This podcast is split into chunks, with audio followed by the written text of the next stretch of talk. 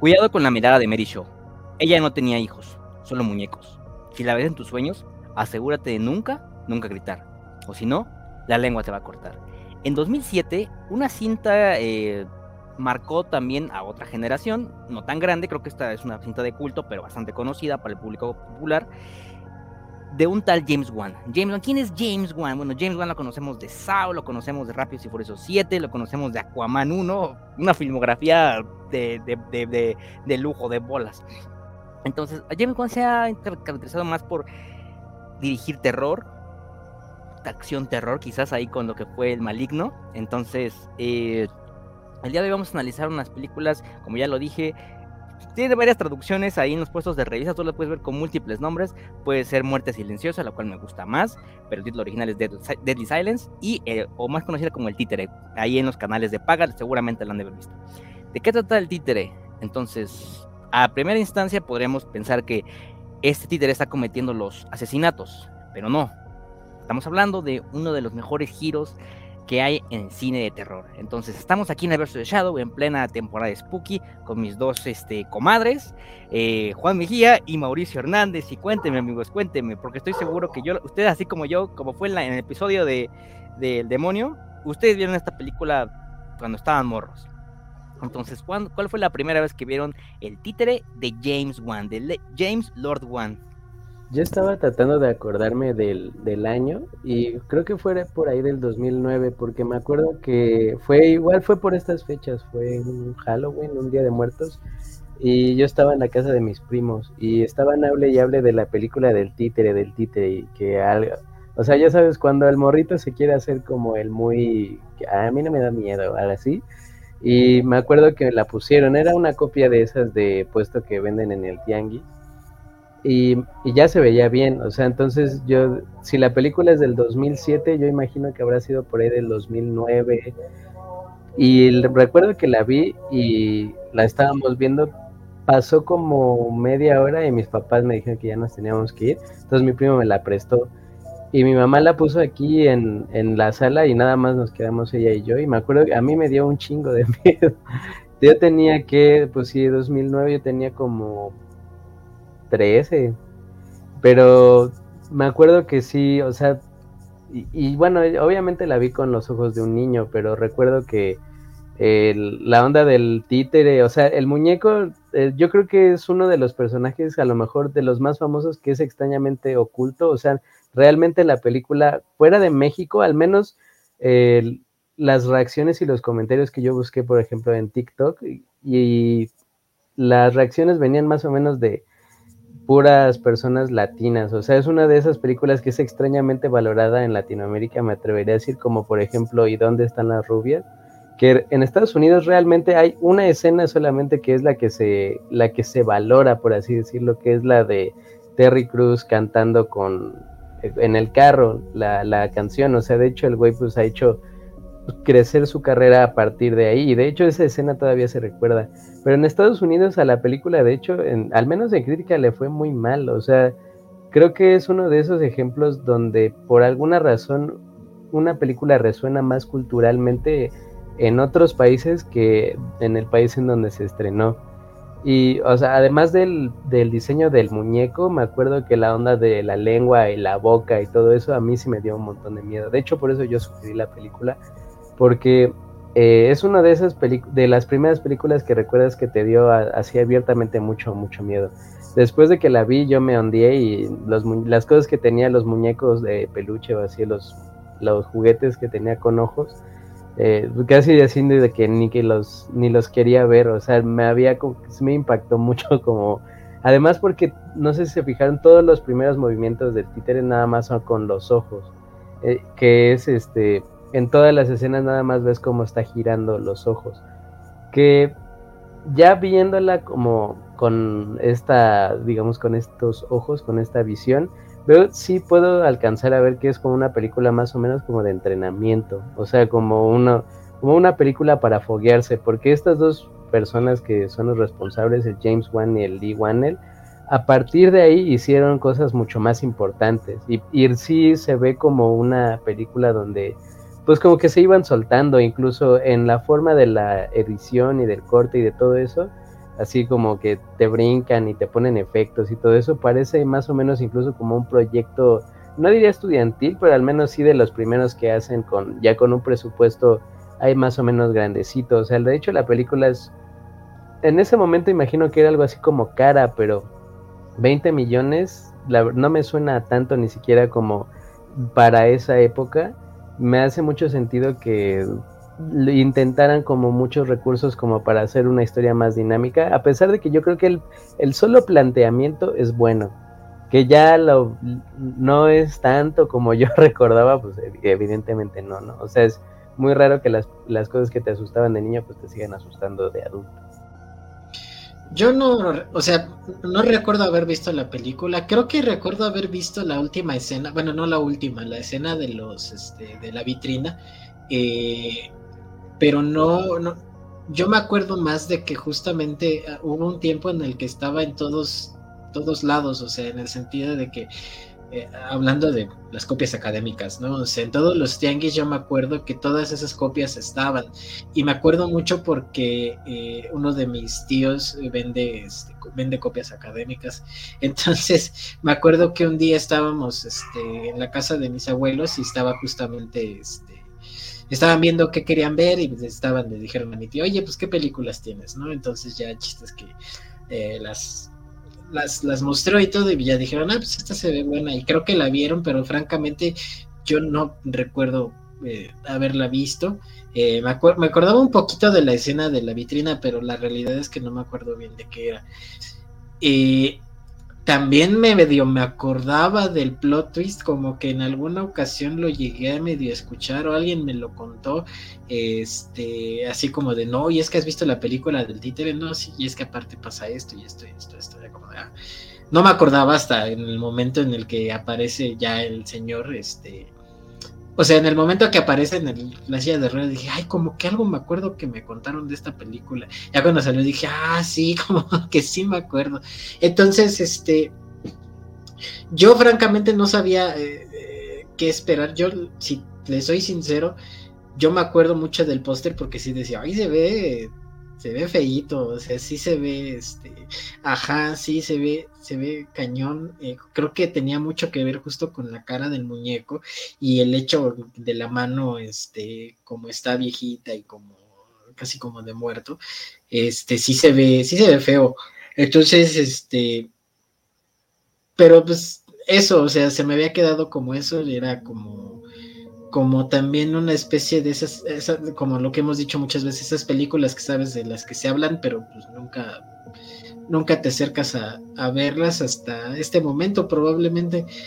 Y yo no, no sabía bien qué esperar de la película, o sea, de hecho, no me imaginé nunca que fuera como tan estilística, o sea, no me imaginé que fuera como tan, tan, tan ¿cómo decirlo? Como gótica, no sé, o sea, digo, no sé si es gótica, pero sí, ahí mi, novia me mataría si, si supiera que estoy diciendo que es gótica, porque ella sí sabe de todo esto, pero este, en ese sentido yo no me imaginé que fuera tan, tan timburtontesca, ¿no? O sea, en ese eh, como por ahí, por ese estilo. Y me llamó mucho la atención precisamente porque dije, ah, pues está, sí, sí me suena que esta película es del año en la que salió. Ya después investigué dije 2007, ok, sí, está muy Mikey Miguel Romance, o sea, sí tiene como todo ese, todo ese sentido. Y, y, supongo que todo eso es lo que hizo que, al menos aquí en México, como que tuviera tanta, tanta, tanta fuerza, ¿no? O sea, porque yo no. O sea, ya hasta que me metí a leer y vi el comentario de Mauricio y empecé a ver como los comentarios, es como de, ay, sí, pues mucha gente no le tiene como mucha, mucho aprecio a la película. Puedo entender por qué, pero también creo que puedo entender por qué a lo mejor como que eh, tuvo como cierta... Eh, cierto pegue a lo mejor aquí en México y creo que tiene que ver justamente mucho con ese con ese estilo oscurón pero como oscuro muy muy puesto en la cara, ¿no? Como muy agresivo, este, empezando por la misma cara del títere, ¿no? Entonces, este, la verdad es que sí, eh, encontré algo, eh, algo interesante de esas cosas que dices, pues a ver qué, qué trae. Eh, tiene muchas, tiene muchas cosillas por ahí divertidas, o sea, divertidas de decir, esto se ve super 2000, últimos 2000, o sea, esto se ve muy, muy cañón, pero este, pero de principio puedo decir que la película es entretenida. Llevaba 40 minutos, yo no me di cuenta que llevaban 40 minutos, como de, ah, ¿qué momento pasa? Entonces, este, sí, es, es una película muy, muy curiosa por todo lo que, lo que trae y todo lo que termina pasando con ella, al menos aquí, en nuestro bello país. Eh, es importante saber cuándo fue la primera vez que la vimos. Yo la vi, eh, creo que tenía, que no iba en primera o secundaria, mm, este, más o menos fue por ese entonces. Pero recuerdo que mis hermanas, este, ya llegaron y este, trajeron amigos y pues, este, fuera, sabes, como de, pues vamos a casa de una de ellas, ¿no? Y compraron pizza a sus amigos y vimos toda esa película. Entonces yo me estaba cagando de miedo porque, como dice Juan, con solo ver el póster, o sea, era como que de una mirada tétrica. Hay que decir, una mirada tétrica de lo que es el títere. O sea, un buen diseño de personaje para, para empezar, ¿no? Y luego el dedo que me, me, acuerdo que estaba como carcomido, eso sí como que me hacía sentir intranquilo, o sea, al, al grado de lo que fue el demonio, como ya les conté. Entonces, eh, pues casi como bien dice Juan, empezamos a ver y yo estaba hasta atrás así en el último sillón viéndola, comiendo pizza y, lo cierto es que la película, eh, creo que fue mi primera película de terror que sí me aventaba completas, porque ya saben que si veíamos terror antes era como del final para el final o en la mitad o apenas si la veías iniciar porque ya tenías que dormir porque había que levantarse temprano para irse a la escuela. Entonces me acuerdo que esta sí la vi completa y bien como dice Juan, la película, eh, bueno, James Wan no hace películas aburridas, eso es obvio, eh, creo que es de facto. Lo conocimos ahí a él por Sao, ya, ya dije, de Aquaman, entonces digo, películas malas, películas buenas, pero aburridas no son.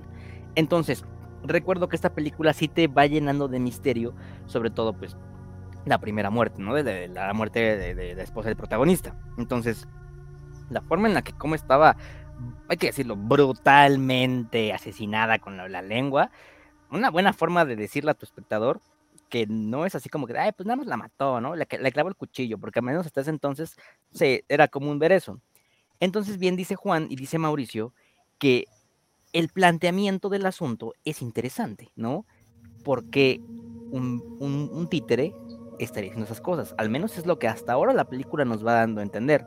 Ya es a lo largo de los hechos donde vamos descubriendo ciertos detalles y vamos conociendo pues a la verdadera villana, quien es Mary Shaw.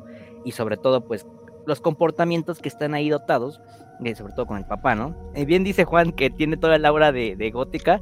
Creo que, creo que sí, como muy, yo lo calificaría como muy este, el jinete sin cabeza, porque es un, tiene tonos muy azules, muy azules, muy, o sea, que esos me encantan, es un azul así Lubeski, quién es Lubeski, pero, pero tiene ese tinte de 2000ero de terror oscuro, hasta sientes el frío, sientes el frío con solo ver la fotografía, entonces eso habla bien, porque habla bien de la atmósfera que quiso crear el director, en este caso también el escritor, que ya lo dijo Mauricio, Leigh el Leigh lo conocemos por ahí, La Noche del Demonio, también me hizo recordar aquí, bueno, me hizo recordar La Noche del Demonio, y yo iba a decir este, eh, el, el, el, hombre, el, el, hombre, el hombre invisible, perdón, y bueno, e-, ellos hicieron juntos su trabajo de equipo, como bien lo dice Mauricio, que fue un cuarto de Sao. Entonces ahí se conocieron, desde ahí vieron como que el potencial.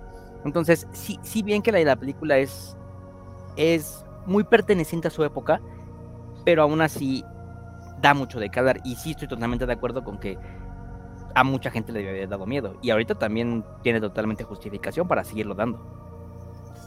De hecho, hice una historia en Instagram con. Y puse. Tomé una foto de, de la primera revelación del muñeco, que es cuando le llega por correo al, protagonista. Que además el protagonista, o sea, súper lo podías haber visto en una película de esas de comedia, de comedia romántica. El güey con el pelo así despeinado, con traje, o sea, entre, entre menos arreglado estuviera, más atractivo era el güey, ¿no? Y y con, con la actitud, eh, la forma en la que lo presentan, los cortes tan rápidos de, eh, de, cambio de escena o para hacer este, los cortes para agilizar, o sea, todo, todo, todo, todo bien lo pudimos ver en cualquier película de, de, esa, de esa década en particular. Eh, donde las duraciones pues no estaban tan acostumbradas a hacer lo, lo, que hoy, ¿no? Ahora una película que dure menos de dos horas nos parece corta, o sea, así de, ah, pues es, poquito. eh, cuando el estándar por mucho tiempo fue la hora y media y la hora cuarenta. Eh, bueno, subí la foto y puse si alguien tenía algún recuerdo sobre este, sobre el mono, o sea, porque a pesar de que hay otros personajes, por ejemplo, en escalofríos y demás que se parecen, no es exactamente el mismo y de hecho el modelo que se toma ah, y que aparece, por ejemplo, en Toy Story 4, que es el del, ¿cómo decirlo? Pues como el compañero de la de la villana, o bueno, la antagonista de Toy Story 4, que ahorita no me acuerdo el nombre de la muñeca, sale justamente aquí en la, en la película. Y, y, insisto, la, o sea, el, el elemento más famoso que tiene la película es el muñeco. O sea, más allá de, de Mary Shaw y todo eso, que la verdad la historia de Mary Shaw como poema y tal, y como parte del lore de la película, me parece buena. O sea, realmente creo que el meter el relato y cómo los pobladores lo contaban y los papás y después cómo se hila con la historia personal del protagonista, me parece bueno, o sea, me parece que es un, poco más grueso de lo que incluso eh, estamos acostumbrados a otras, en, en otras sagas que tienen un poco más de reconocimiento, por ejemplo, de eh, la de Anabel, o sea, creo que la, la historia que se plantea ahí no es tan gruesa incluso como el planteamiento de aquí, digo, que ya con el desarrollo y tal, que como dice Juan, tiene sus cosas cagadas, o sea, que ahora son cagadas, lo vemos así porque, bueno, también nosotros ya hemos visto muchas cosas, ¿no? Como para saber como de, ah, bueno, eso, está cagado, ¿no? tal vez me lo esperaba, pero el, creo que los elementos con los que parte la película en realidad son buenos, o sea, sí tenía como para una buena base. Y el avance, de hecho, sí me denota que son personas que van empezando. O sea, el, James Wan y el Lee Wanell, o sea, de hecho no sé, no son como personas muy grandes ahora, pero hace, si fue en el 2007, pues ya son 16 años de que la película se hizo y, se lanzó. Entonces, em, veo que con el avance, pues a lo mejor hay algunos traspiés, ¿no? Por ejemplo, cuando encuentra a este güey a su esposa así con la boca abierta, que se ve entre CGI y medio efecto práctico, hay como que hicieron lo mejor que pudieron, pero el güey no da una pizca de actuación, o sea, ni siquiera es una lágrima o ni siquiera una expresión de, más allá de como de desconcierto, no da una lágrima. Y también eh, eh, varias de las muertes como que yo siento que falta actuar, el policía, o sea, súper de la, de detective así, muy cabrón, el bigote, la gabardina, que además nunca se cambia el güey, entonces, eh, como de obra de teatro. Entonces, bien puedo ver que hay cosas que, bueno, digamos, para los primeros trabajos se patinan, pero la verdad es que a, a pesar de como esas cosas que nosotros podemos notar y que ya si te pones mucha atención en el argumento y en el desarrollo y todo, se, como que se van desmoronando, realmente creo que es un down para una película, al menos disfrutable, o sea, entendiendo que es te vas a someter a la ilusión de la película de terror de un títere súper macabro con una leyenda que prácticamente la Mary Show acabó con el pueblo, ¿no? Y, o sea, creo que ahí sí va al menos envolviéndote en la experiencia de una historia de terror pues bien planteada, ¿no? O sea, realmente eh, hay peores cosas que juntan más dinero, entonces y además creo que dentro de la, eh, del estilo que después sacó el James Wan este, con el conjuro y el Lee, el Lee Wanel con la de la noche del demonio, creo que sí alcanza a ver puntos estilísticos que ellos retoman más adelante en sus carreras, al menos como directores reconocidos dentro del género, que realmente decir que hay directores reconocidos en el género son muy pocos, o sea, ellos, ellos dos son unos de, los pocos que tienen un nombre y que sabes que de menos las películas van a ser entretenidas, ¿no? O sea, por ejemplo, yo no le tengo tanto cariño a las de la noche del demonio, o sea, no me parecen ni siquiera tan buenas, pero el, sujeto logró construir una, una, franquicia a partir de la estilística que va construyendo aquí. El, el director aquí aparece que es el, este, el James Wan, pero la historia, o sea, lo que anteriormente se daba eh, crédito de argumento o de story en, en inglés, se lo dan a los dos. Ahora ya le dan crédito de escritura el de idea, al de argumento, al de diálogo, a todos, o sea, ponen que todos escribieron.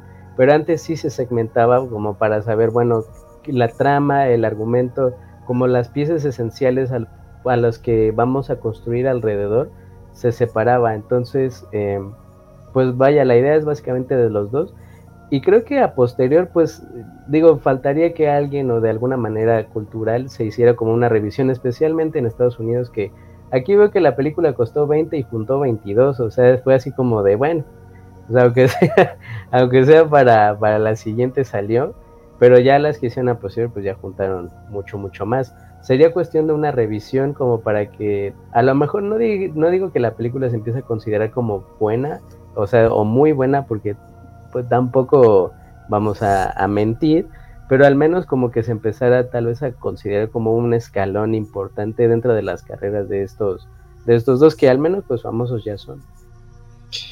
Fíjate que mientras lo estaba viendo, eh, y como poniéndolo también en perspectiva con lo que pasó con Jeepers Creepers o como yo vi Jeepers Creepers, de repente es muy chistoso justo ver este tipo de películas que en algún momento estuvieron como más cercanas a nosotros, más allá de, por ejemplo, películas de los 80 o algo así, y verlas como en este momento, ¿no? O sea, porque creo que ya para cuando nosotros estábamos en 2010, en 2000 cachos, o sea, ya había ciertos clichés de terror que como que bueno, ciertos clichés de muchas cosas, es, eh, eh, eh, incluyendo al terror, que de repente ya estábamos en una época como de comedia, de burlarnos de, ¿no? O sea, estábamos como, no sé, me imagino como Shaun of the Dead, que es como de, bueno, ya pasamos como ciertas narrativas y ahora vamos, llegamos a la parodia, o sea, llegamos al burlarnos de todo lo que estuvo construyéndose como todo esto, porque pues a final de cuentas pues ya es este, es todo, ¿no? Digo, como que todo este, todo los géneros como que tienen este ciclo, ¿no? Como que ya llega un momento en el que ya como está tan consolidado que es como de, bueno, ya se entienden como ciertos puntos de, la, de las tramas de estas películas, este, entonces pues ya está como muy bien identificado como para hacer una parodia, ¿no? Como para hacer una comedia. Entonces, de ahí parte justamente que eh, muchas veces nosotros vemos como ciertas cosas en películas, específicamente creo que nosotros o como de la época en la que nosotros ya empezábamos a consumir contenido, y es como de, ah, no, ma, qué cagado, ¿no? O sea, este, qué chistoso, o sea, sí, sí, viene luego, luego a la mente la parodia, ¿no? Es como de, como, como cuando hablamos del exorcista, ¿no? Que es como de, ese contenido, ¿no? Eh, que es como de, claro, o sea, yo primero vi la parodia y después vi, y ahora es como, veo la original y me remite a la parodia porque ese fue como mi primer punto, ¿no? Entonces... Ajá, sí. Entonces, eh, eso, eso me pasó de repente aquí que justamente, ya cuando le estaba viendo dije, es que creo que lo que pasa es que tiene una una estructura como demasiado clásica, o sea, incluso para haber sido una película de 2007 tiene una estructura como clásica en el sentido de, claro, es un héroe al que se le muere la novia y tiene como una especie de no necesariamente bruja, pero como una especie de guía que lo que, le da las pistas sobre lo que está sucediendo, este y aparte tiene como como como bueno, la onda sobrenatural y una cosa de la que no se puede deshacer, este que constantemente está regresando y regresando y regresando. Entonces, este creo que creo que de repente por ahí hay como ciertas cosas en la trama y todavía más en la hechura o en cómo están como haciendo las cosas, como justamente decía Mauricio, de repente hay cosas que, ah, de cosas de la edición o de cómo usan la música o cosas por, o incluso cómo dirigen a los, a los actores que también dices, ah, no manches, eso sí está como de, oh, sí, o sea, no, no sé como muy bien qué, pero como que de repente hay unas escenas en las que hace la cámara como el paneo súper rápido y de repente así como de el jumpscare o los jumpscare están como muy cantados también este es como de ya sabes que va a haber un jumpscare y, y ya y todavía no llegaba la época en la que en la que era un jumpscare falso. O sea si estás esperando un jumpscare efectivamente te va a salir una cara fea o te va a salir algo o va a suceder algo que va todavía construir más allá de, de, de repente, ay, hola, ¿cómo estás? ¿no? Como de, ay, me asustaste, ¿no? O sea, como que todavía no llegábamos o todavía no se, no se usaba como en la escuela clásica ese punto o todavía no estaba tan establecido.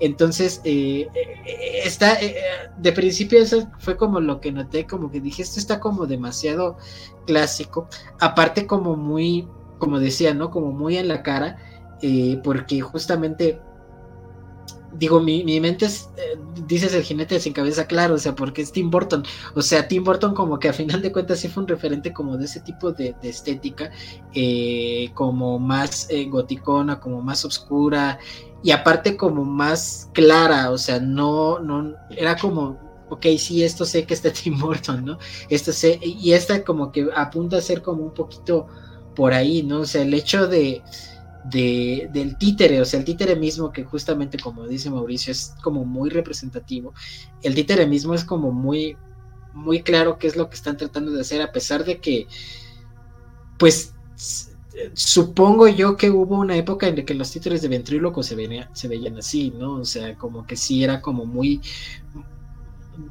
La referencia ahí está, ¿no? Es real. Entonces, pero pues eh, eh, como que todo ese regresar en el momento en el que el, diseño incluso de los de la Mari Show, cómo, cómo está hecha, este, la caja y como que todo eso, como que sí tiene como cierta, cierta tendencia a una, a algo en específico, ¿no? Un diseño de producción que estaba ahí más o menos entendido en qué es lo que iban a hacer y cómo lo iban a hacer, y por eso decía también Daniel, ¿no? Que de repente sientes el frío, pues, claro, no sé si como todas esas películas como estilísticas, este, incluso que ya después llegó a Twilight, ¿no? Es como de, pues más o menos como que entra en esa, en esa misma onda de ponerle el filtro azul, ¿no? Eh, entonces, es, es, como muy, muy divertido ver, ver estas películas justamente porque, porque tienen todo eso, ¿no? O sea, tienen todas estas cosas como que eh, muy identificables que en algún momento pudieron ser este eh, como muy claras y para, para alguien que, que, es como de claro, o sea, siempre pasa que pasa esto, esto, esto, esto, esto y esto, ¿no? Y que en algún momento este Adal Ramones hizo un monólogo de películas de terror, ¿no? Y hablaba de cosas parecidas. Este, pero es, es también, por ejemplo, haciéndolo como con onda de Tim Burton, me parece que lo que dice Mauricio de entrar como en eh, penetrar en el relato es como así, como, muy, muy importante porque también me recordó mucho a Tim Burton en el sentido de, del establecimiento de las cosas, ¿no? Del lore, del conocimiento del títere alrededor, que es como muy, muy de otra vez, como decían en, capítulos anteriores, como muy de cuento, ¿no? O sea, es como de sí, existe un títere, porque hace muchos años una señora, este, se le murieron, o sea, de fábula, ¿no? O sea, de cuento de los hermanos Grimm, eh, que creo que es como también como muy, muy interesante porque a final de cuentas sí entra, entra justamente también de lo que decía antes, ¿no? O sea, de, de como, como cierta, hay cierto... Eh, cosa clásica o cierta estructura clásica, o, sea, clásica me refiero como muy identificable en, ese sentido. Y creo que eso es a lo mejor lo que, lo que, lo que llama la atención. Y a lo mejor de repente es lo que termina no gustándole a la, a la gente, al menos en, Estados Unidos, ¿no? Es como de, a lo mejor en ese, en ese momento ya en las narrativas de Estados Unidos ya estaban así como un poquito más adelantadas, como había dicho Mauricio hace, bueno, como dijo, ah, dice eh, la idea, y a lo mejor aquí estábamos todavía como en cierta narrativa de terror, como todavía más, más para atrasito, eh, y a lo mejor también por eso llamó mucho la atención, porque era así como de, ay, no más, si se ve se ve perro, ¿no? O sea, sí da miedo, sí está cañón, sí está como en eso.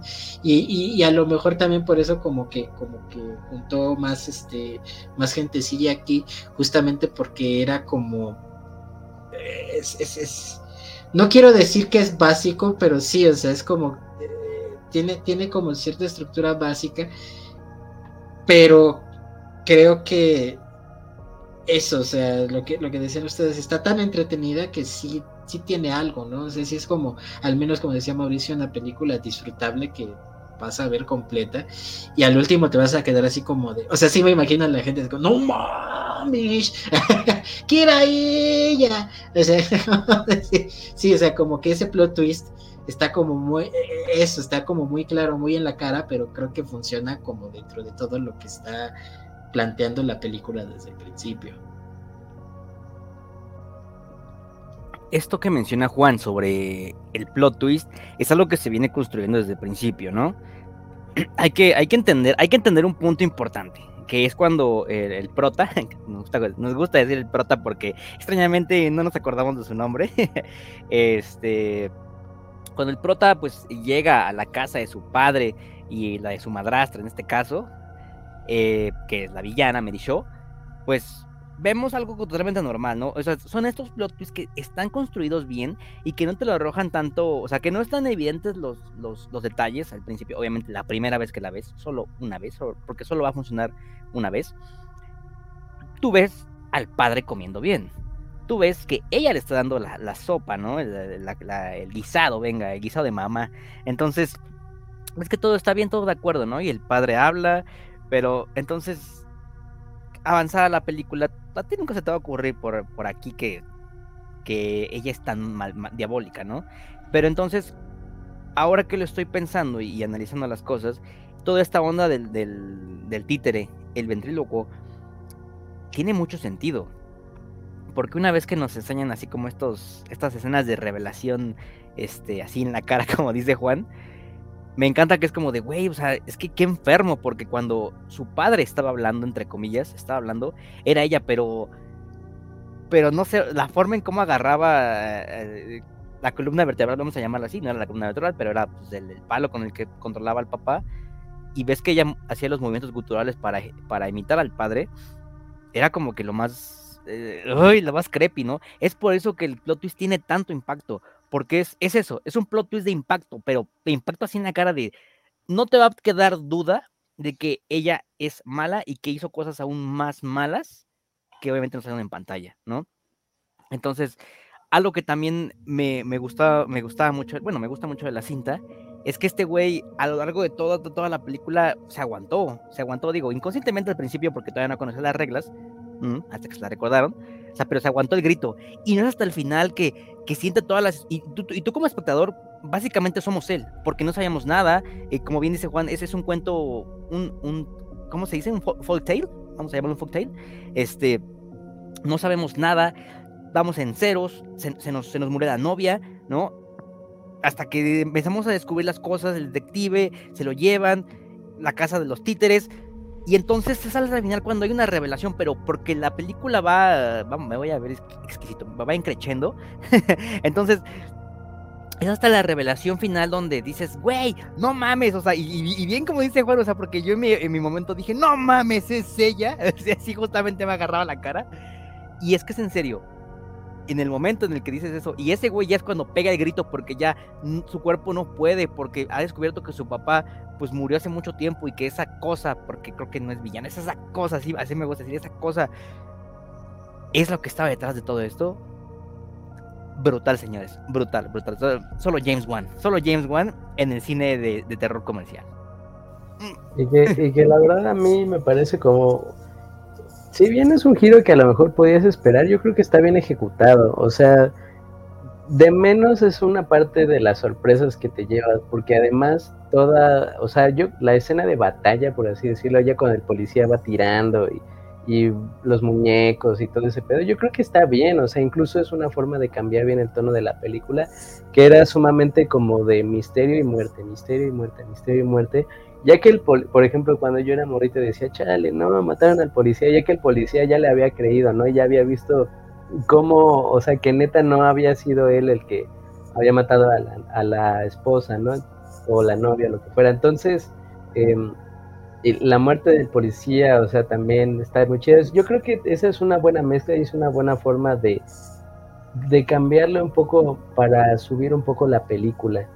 Y bueno, ahí es lo del giro, lo, de, lo del papá, que ahí se les patina porque me fijé que hay una escena anterior, o sea, cuando le va contando, cuando le pregunta papá, ¿y nosotros qué tenemos que ver con la tal Mary Show? Ahí no está la, la señora atrás, entonces digamos que el señor habla autónomamente a pesar de que ya no tiene nada, pero bueno, insisto, son cosas que dices, bueno, pues a lo mejor ahí se le, se le fue, ¿no? O sea, eh, en cuanto al, bloqueo de la escena, pero venga, o sea, ya después que te ponen, al menos de la primera, cuando ves que ella efectivamente está atrás, porque me fijé así como estaba en la primera, en el primer bloqueo de, la escena cuando llega a decir este, que la novia se le había muerto y que le iba a preguntar sobre la Mary Show la primera vez, ella efectivamente estaba atrás y tenía la, la, mano en la cabeza. Ya entonces me fijé que luego pues la regla digamos que no se cumple, pero pero venga, es un buen detalle, o sea, me acuerdo que al menos a veces sí, sí fue así como de sí, exactamente. como los memes. Sí, este la verdad yo creo que está bueno. Em, aquí veo que tiene 28% en, en Rotten Tomatoes gringos.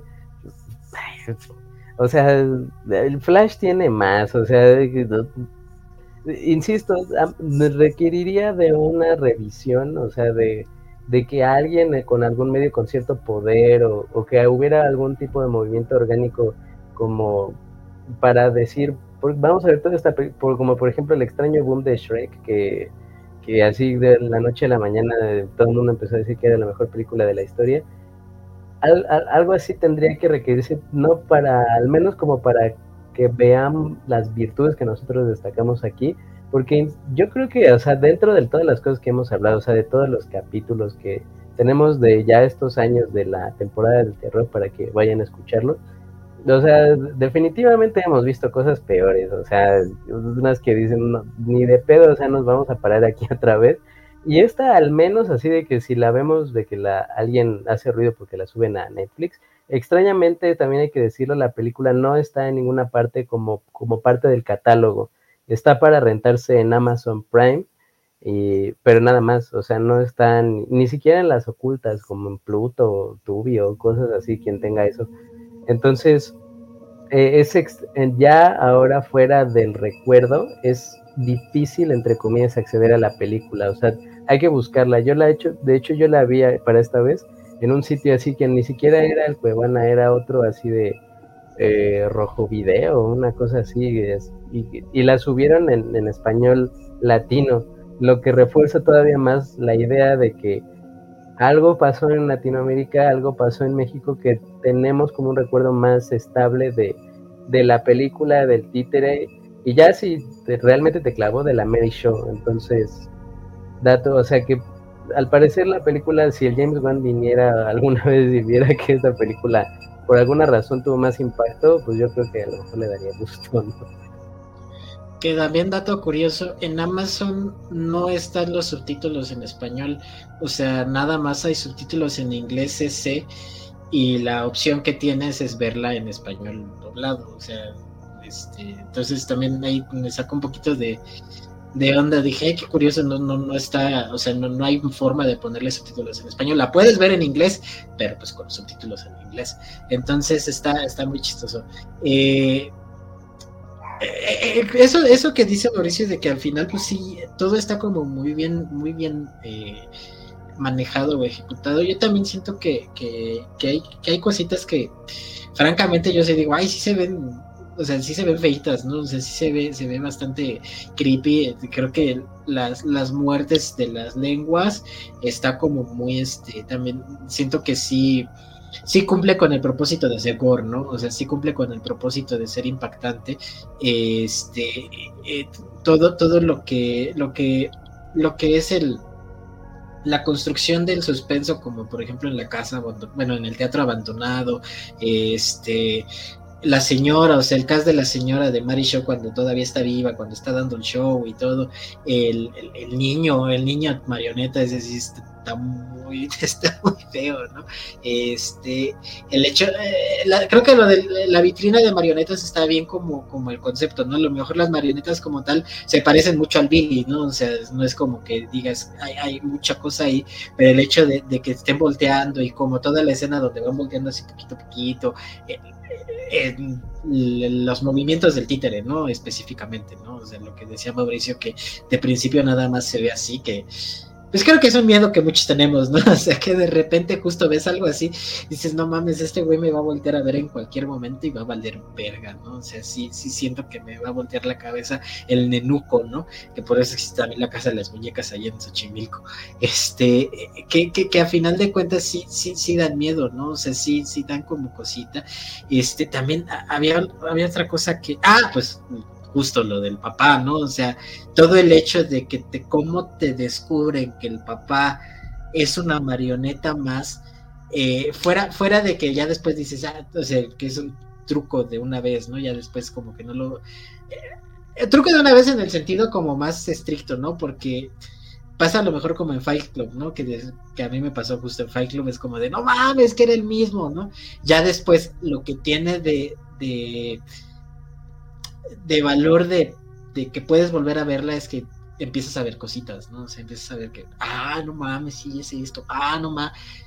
Que incluso ahorita que me estoy acordando, creo que dentro de las cosas que la persona que me platicó del final, justo era eso, o sea, me platicaba, es que como la del títere, que estábamos platicando de películas que puedes volver a ver, como la del títere, que pasa esto y, esto, y después tienes que volver a verla porque tienes que ver como estas cosas, ¿no? que bueno, ya Maricel dice que ahí hay una cosilla como que rompe, pero a final de cuentas es eso, ¿no? Que dices, ay, bueno, pues sí. Eh, eso, eso, y justo pues la idea de que, la misma idea de que está haciendo marioneta un cuerpo humano y tenga la cosa está atrás y el, el cómo la esté manipulando y todo esto, sí se ve feo, ¿no? O sea, sí es, sí es, sí es bastante impactante. Eh, el simple, ya, ya deja tú la, el, cómo lo hicieron, ¿no? O sea, cómo se ve en pantalla, sino la misma, el mismo concepto, ¿no? La misma idea de qué es lo que está pasando, creo que, creo que impacta mucho, así como también la del niño títere, ¿no? O sea, el hecho de que te muestren que la señora lo quiso hacer su hijo y lo trataba como, como un niño normal, o sea, y que le daba de, comer y todo eso. Eh, está, está muy creepy, ¿no? O sea, sí está como muy de historia de terror y creo que eso es lo que, lo que al final termina complementando lo visual, ¿no? Que lo visual también termina siendo como muy importante para, para impactar, que de repente tiene también hay cierto, cierto gore, cierta, cierta sangre, bastante, bastantita sangre, que al final pues termina por ser justo una, una película que terminas de ver y dices, ah, pues sí, estuvo, estuvo, estuvo buena, ¿no? estuvo bien, estuvo chida. No sabía cuando tenían Rotten Tomatoes, también me parece muy poquito, o sea, sí, creo que muchas cosas. Que, es que es, complicado, ¿no? Pero creo que dentro de todo, o sea, también en, al menos en Letterboxd creo que tiene 2.8 o algo por el estilo, o sea, no, no alcanza ni el 3, yo esperaría que tuviera al menos como un 3.2, 3.3, algo por el estilo, o sea, tampoco, como dice Mauricio, tampoco un 4, lo que tiene Spider-Man No Way Home, ¿no? Pero este... sí, al menos un poquitito más alto. O sea, no creo que sea de las peores cosas que hayamos visto, francamente, ¿no? Yo la disfruté bastante. Este, y pues habrá que ver realmente qué fue lo que, lo que sucedió, porque estoy muy seguro de que muchas de nosotros tuvimos una copia académica de esa película en nuestra casa en algún momento de la vida. Y fue por algo, o sea, algo, algo sucedió que, eso, eso pasó a lo mejor como, como, como yo nunca la vimos, pero en algún momento vimos la copia académica en algún, o sea, la tuvimos en nuestras manos, ¿no? O sea, tuvimos en la bolsita con así, ganadora de edas y, el, y el póster bien pixeleado, ¿no? Pero sí, o sea, sí, habría que, habría que preguntarnos, se me hace, se me hace interesante justamente esa parte de así como Alice, ¿por qué pegó tanto en México? ¿No? O sea, ¿qué pasó? que en Francia. ni en Francia, no. Este, o como, como este, eso, legal, legalmente rubia, no, la de ¿dónde están las rubias? ¿no? Porque, por ejemplo, ahorita que decía Mauricio, Shrek creo que sí fue como general, ¿no? O sea, no fue nada más aquí, fue general. Porque uno podría decir, bueno, es que Shrek tenía los diálogos de Eugenio Derbez, ta, ta, ta, pero no es cierto, o sea, lo de Shrek fue global, que supongo que también tuvo que ver con lo de eh, el corto este, no me acuerdo cómo se llamaba, Shrek, Shrek, is que por ahí pasó, pero pues, pero pues no hubo en el títeres live, el títeres love, ahí habría que, pues, eh, por curiosidad saber realmente o, o, preguntarnos, indagar por ahí qué sucedió. Miren, eh, estaba, me, esto lo, seguramente lo vieron hace mucho tiempo, eh, pero la cinta tiene un final alternativo. Y dice, la, famosa, la famosa, ¿eh? La famosa cinta de terror del director James Wan cuenta con un final alternativo revelado en el DVD, el cual mucha gente se perdió. Ella, la madrastra del protagonista Jamie, era maltratada por el padre de este, incluso perdiendo un embarazo prematuro. Esta se ve influenciada por la leyenda de Mary Shaw y es quien desentierra el muñeco Billy, liberando el espíritu y siendo poseída por Shaw, desencadenando los eventos de la cinta. Aquí se confirma que Mary Shaw vive en todos sus muñecos. Jamie es noqueado por ella, disculpen, cuando esté descubierto del cuando éste descubre el destino de su padre. De aquí es amarrado y fotografiado junto al cadáver de su padre y esposa. Jamie grita horrorizado. Se revela que ella, Mary Shaw, le está contando un cuento a un Jamie sin lengua, pero aún está vivo. Al final, le dice que la única forma de escapar de Mary Shaw es el silencio. Ah, sí, interesante Entonces, ahí, ahí- ahí también había, ahí también había algo, ahí también había algo, este, que, que los, entiendo que la productora dijo, no, o No sea, estás mamando. tranquilo, ¿no? Entonces, o sea, realmente es una película que sí Sí, como marcó, tranquilo, chavo, ¿no? Vas empezando, aguanta. eso, eso- eso es muy A24, ¿no? Sí, sí, sí. Ent- Entonces, pues es una película que realmente marcó, como bien dice, todos tenemos la bolsita o la, la cajita, creo que yo tengo la caja, yo tengo la caja, todavía no eran de bolsas en ese entonces. Entonces, pues, gustó o no gustó, pero se quedó en la memoria colectiva de muchas personas, más que nada nuestra generación, y pues antes de ellas, ¿no? Entonces, eh, pues algún día la ven ahí en el Netflix o en el Amazon, que es probablemente que la suban en estas dos plataformas, no la ven en otros lados, véanla, véanla porque pues es, es bastante representativa, re- representativa de su época, tanto así como lo fue el demonio o como lo fue la masacre de Texas, eh, pero al menos las nuevas de ese, de ese año, donde estaba todo quemado, así la filtro sepia, eh, y pues nada, me gusta. No sé si ustedes la recomienden o no la recomienden ver. Claro, yo la recomiendo. Es más, recomendaría verla en copia académica, así de que alguien en algún en algún tianguis de este país o en algún puesto de mercado vaya y, y- y la adquieran, porque, eh, o sea, no porque crea que vaya a haber alguna diferencia, realmente no, seguramente es la misma definición en la que yo la vi, ¿no? En el sitio ese de vídeo rojo o, o como fuera. Eh, pero, o sea, creo que para entender como el contexto, o sea, de que en algún momento tu mamá, tu primo, tu tío, ¿no? Casi nunca eran las familias, las familiares de tu casa, era como alguien de afuera, ¿no? O sea, un tío, un primo, un, un abuelo, este, te decía algo de la película de títere y por algún, algún punto tú la tenías y ya la veías, o sea, y cuando eras un morrito, ¿no? Entonces, eh, o sea, eso como que añadiría a la experiencia. Yo la recomiendo y también si ya son más clavados como de terror y tal, vean que sí hay como una importancia contextual sobre quién se hizo después James Wan y quién se hizo después el, el Lee Wannell, ¿no? O sea, que al menos hicieron carrera, hicieron fama de cierta forma. Eh, El James Wan hizo la mejor película, creo que del 21 fue de terror, la de Maligno, eh, que a mí me parece muy, muy, muy buena. Eh, y pues, o sea, creo que sí alcanza a ver que esta gente proviene de, de algún lado, ¿no? Con sus respectivos deslices y, escenas así donde el protagonista no lo es forzado a actuar de ninguna manera. Este, también puedes entender que tiene el giro del final, ¿no? Que eh, la verdad yo creo que si alguien lo viera en el día de hoy, en un buen día y un TikToker ahí más o menos lo sube, alcanza ahí a subir unos cuantos millones de... Así han elevado un chingo, ¿no? De las de las de TikTok, así. TikTokers somos nosotros, güey. Bueno, pues ahora que toqué un reestreno del títere patrocinado por Fanta y, y Cinemex, para que México vuelva a espantarse una vez más con una película. Este sí, yo también la recomiendo. Creo que es una, una experiencia eh, bastante buena. Eh, especi- especialmente justo si, si te gusta como este tipo de terror como más este más eh, eh, clásico, como más como ese tipo de, películas, este más eh, más en ese en esa onda. Aparte creo que sí, este sí tiene ahí cositas que sí como, como decíamos que sí dan miedito, o sea que incluso a, tiempos de hoy en día eh, dan, dan, cosita, me acordé también, también, bueno, porque no tiene mucho que la vi, si te gustó Sweeney Todd, ah, igual y esta película puede como, puede gustarte porque es como algo parecido en cierto momento, ¿no? O sea, en el sentido como del tono, de cómo manejan las cosas y de las situaciones, porque también creo que lo que pega mucho en esta, en esta película, más allá de, de cierto suspenso, todo, creo que son las situaciones que al final, si lo piensas y dices, ay, sí estuvo, sí estuvo feo, porque creo que mucho del terror de esta película son las acciones de las personas, más allá del, de lo paranormal, o sea, hablando de Mary Show y todo eso, ¿no? Entonces, pues ahí está. Eh,